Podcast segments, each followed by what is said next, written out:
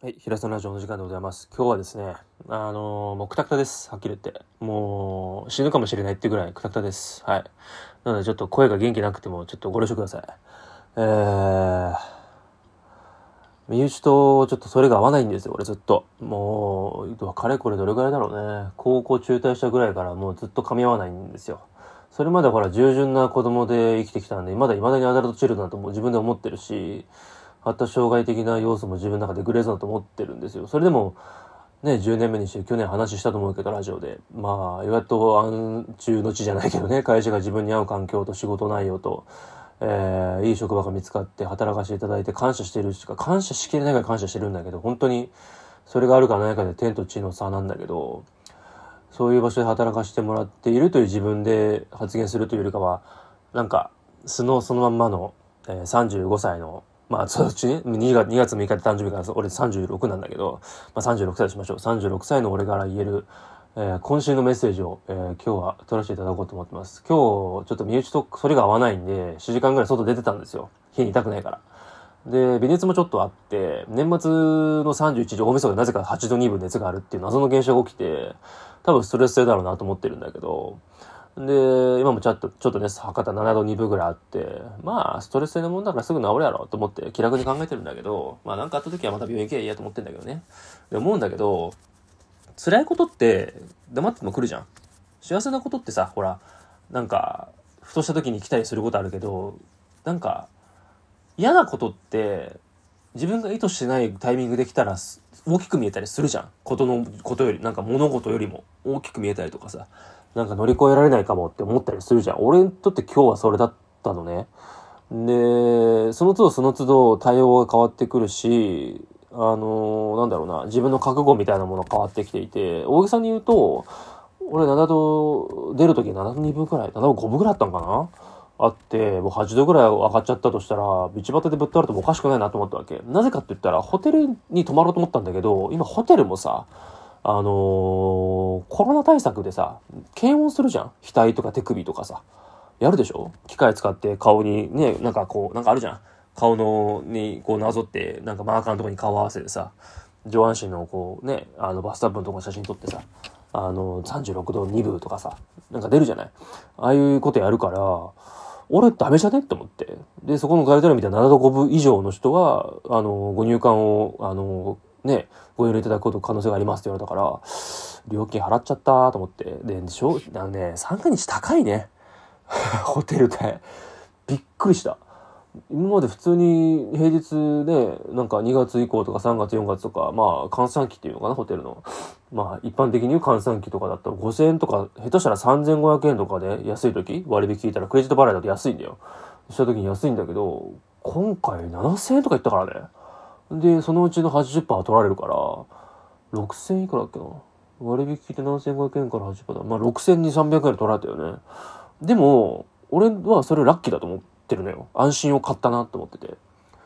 で、ああ、そこで一つ俺成長したなって今思えばね、その時はもう何も考えずにやりふり構わずもう外出なきゃと思って出てたんだけど、要は何が言いたいかっていうと、自分の目の前に起きてる自分が求めていないネガティブで最悪な出来事ってあるじゃん。俺もさっきまで最悪な出来事だったの。本当にもう、なんだろう。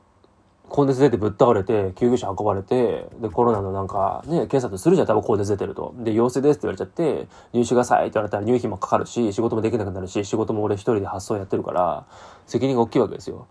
そういうことも最悪のケース考えるわけですよ。でもそれでも覚悟を決めて、俺が会いたくない人に会うっていうこと自体が、俺という存在価値を下げることだなって、俺の格を下げることだなって俺思ってるし、自分を大事にしないことだと思ってるの。それ迎合してることだから、それは。あ、来てくれました、ありがとうございますっていうことできるよ。社会人だから、大人だからできるよ。でもそれで我慢してることの方がストレスだと思ってるのよ。うん。そのストレスの方が俺が時間を無駄にしてると思ってる。だってストレスに与える影響って、ストレスが体に与える影響ってすごいからね。本当に。うん。投げかけてる言葉とかさ。ほら、ちょっと前に実験であるんだけど、お花？卵、卵だったかな？忘れちゃったけど、お花かな？卵かな？忘れちゃったんだけど、要は、動植物とかに、片方にはありがとうって言い続ける。一週間とか。ちょっと何ヶ月か終わっちゃったんだけど、ちょっと謝ねごめんね。例えばじゃあ一週間としましょう。一週間言い続けます。で、もう片方にはなんか結構ネガティブな発言をしますって言った時に、そのポジティブな発言をずっと投げかけた花は枯れにくかったと。で、ネガティブなことを言った花は枯れたと。葉が散ってったという実験があるわけよ。だから、言霊ってあるのよ。だって日本語として漢字で言霊って未だにあるってことは実際にあるからでしょ？実際に存在するかだと思うよ。存在しないものは言語化とか記号化できないんだから。多分。粒子とかはほら、あの、なんつうの、映像としてとかさ、波動とかさ、周波数とか出るよ。機械で。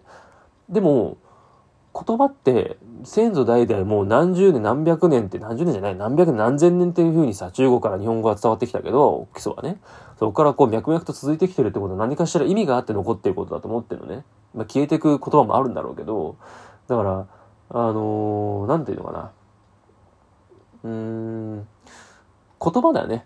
最後は。自分自身を、いや、関係ねえよって。俺こんなことでも乗り越えてきたし、いろんなこと乗り越えてきたし、30、俺今36になるけど、36まで生きてきてて、乗り越えられないことねえよって、ふざけんじゃねえよって、こんなことぐらいでくたばんねえよ俺はって。負けねえよって。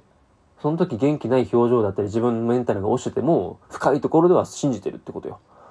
うんま。それは日常的に何をしてるかっても大事なんだけど、要はあなたに何が起きてたって大丈夫ってこと。うん。日本にいる以上。うん。親がどんなにクソったらでしょうもねえバカでも、友達がクソで、マジでいじめ体質で、なんか都合のいい時だけ、なんか仲良くしてくるみたいなとか、先生がいる時だけ仲いいふりして、裏でいじめてくるとか、ほんとクソ野郎でゴミ野郎だとしちゃって、あなたを大事に思ってくる人は必ずいるから。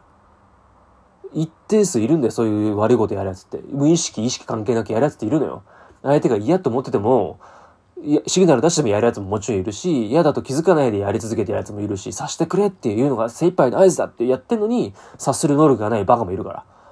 世の中はバカでできてるからね。9割5バカだと思っていいよ。だから、そういうことに気づけて、あ、傷ついた、しんどいなっていう繊細な気持ちを持っていて、傷つくことができるあなたは才能があるからね。気持ちがわかるから。うん、気持ちが理解できる、共感する力があるってすごい才能で仕事で生きるから。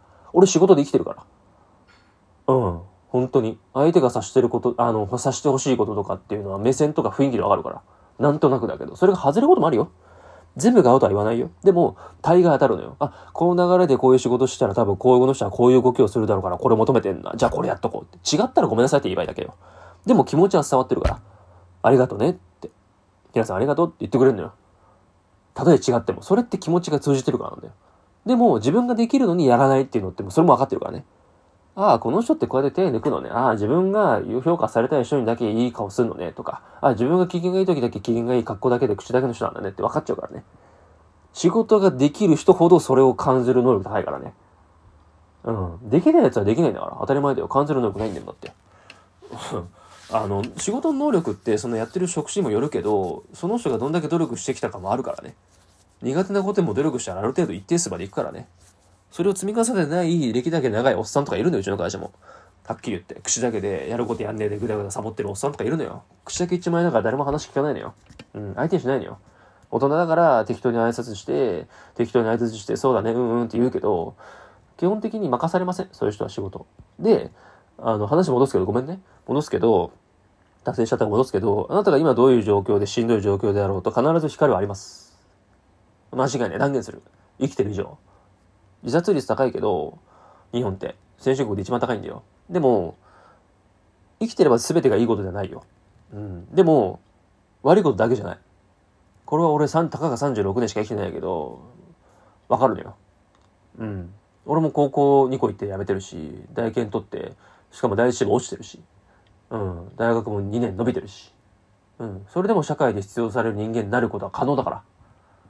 脱線しようが誰に罵倒されるがいじめられようが、俺なんか回し蹴りされてるからね。うん。夏場に草暑い時に水汲んでこいって水飲んだらぶっ殺すって言われてるからね。うん。プロテインだと先輩が飲んだらちょびっと残ったやつしか飲めなかったからね。うん。先輩が部室出るまで出れなかったからね。どんだけボディシートで体拭きたくてもずっと立ちっぱなしだからね。大会系の部活だったから。それでも生きてんだから。なんとでもなんのよ。うん。その時は辛いよ。うん。チャップリンの言葉でね。ちょ、あの、短期的に見たら人生は悲劇。長期的に見たら人生喜劇。言ってみ上がる？言葉伝わってるかな？短期的に見ると悲劇。要は悲しい劇。劇団の劇ね。で、長期的に見ると喜劇。喜びの劇に変わるっていう話なんだよね。だから、総合力で勝てばいいのよ。一個突出しなくたって別にあなたが例えばね、偏屈な性格だとしたって仕事がすっげえできて頼れるねっていうところであなたが変わっていくかもしれないし、変わるきっかけだっていくらでもゴロゴロ転がってる。親はもちろん選べん。親友は選べる。自分ができる舵取りができることが考えればいいよ。天気もえ、ね、コントロールできない。相手の言動もコントロールできません。ね。自分の心と体だけは守れるじゃん。で、自分が関わりたい人は大人のいい大人なんだから、二十歳超えたらいい大人なんだから、今18歳でしょ、成人が。18歳だからいい大人なんだから、自分で選べばいいのよ。どこの大学行くでもいいし、どこの就職会社に就職して、どういう上司がいるから働きたい、どういう会社の理念にね、あの、なんか納得したから働きたい。何でもいいよ。